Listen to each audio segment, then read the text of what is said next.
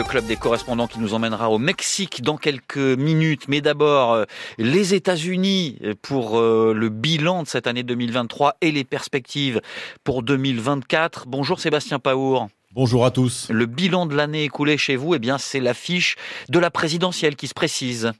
Oui, 2023 aura dessiné les contours du même duel qu'en 2020, puisque d'après les sondages, le milliardaire républicain Donald Trump et le sortant démocrate Joe Biden sont en tête, le 45e président devant le 46e dans les enquêtes, et Trump largement en avance sur ses adversaires pour la primaire.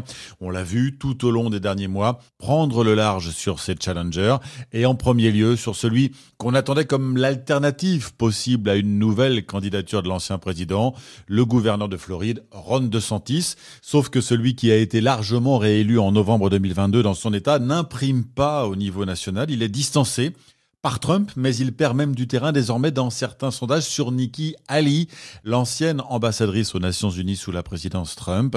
L'élection du 5 novembre 2024 pourrait donc bien être une répétition de celle d'il y a quatre ans. Alors à quoi faut-il s'attendre euh, pour l'année qui vient, Sébastien? Alors, si c'est bien Biden-Trump, la campagne est encore longue, hein, on a déjà quelques idées du programme du milliardaire. Certains parlent même de dictature et lui ne dément pas ce terme.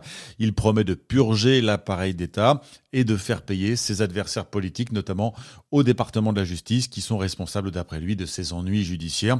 Quatre procès au pénal l'attendent, avec potentiellement des peines de prison, procès qui auront lieu pour certains en pleine campagne présidentielle. Pour Biden aussi, une procédure ne sera pas loin, puisque le Congrès a officiellement ouvert celle en destitution de l'actuel président pour avoir aider les affaires de son fils Hunter quand il était le vice-président d'Obama, l'intéressé euh, dément ainsi que son fils.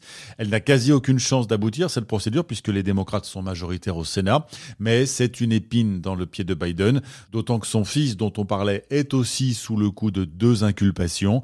2024 sera une année électorale et judiciaire, donc, aux États-Unis. Sébastien Paour, France Info à Washington, direction le Mexique maintenant, et comme aux États-Unis, l'année prochaine sera une année électorale. Deux femmes comme principales candidates à l'élection présidentielle du mois de juin, avec l'assurance donc que la présidence euh, sera féminine. Ce sera la toute première fois dans ce pays. En attendant, cette année 2023 a été marquée par plusieurs crises migratoires, sécuritaires. Emmanuel Stills euh, à Mexico pour France Info. Bonjour. Bonjour. Que retenir, Emmanuel, de l'année 2023 au Mexique?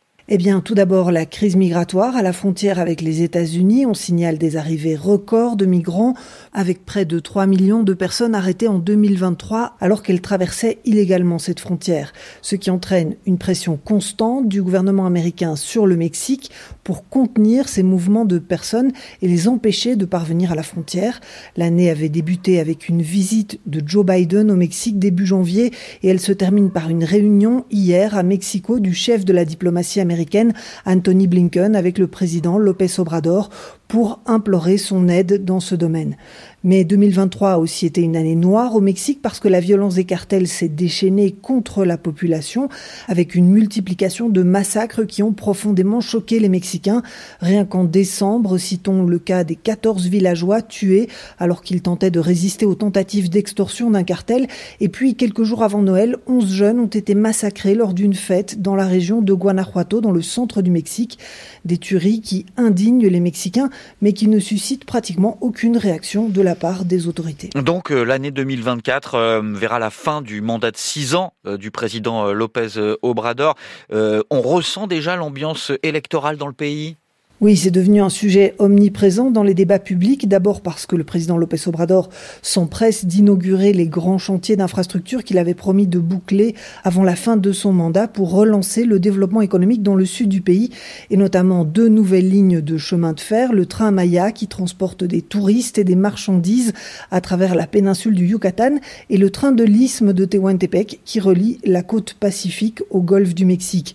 Mais si l'ambiance électorale se fait ressentir, c'est surtout parce que la a démarré très tôt, près d'un an avant l'élection, avec la nomination à la fin de l'été de deux femmes comme candidates à la présidence.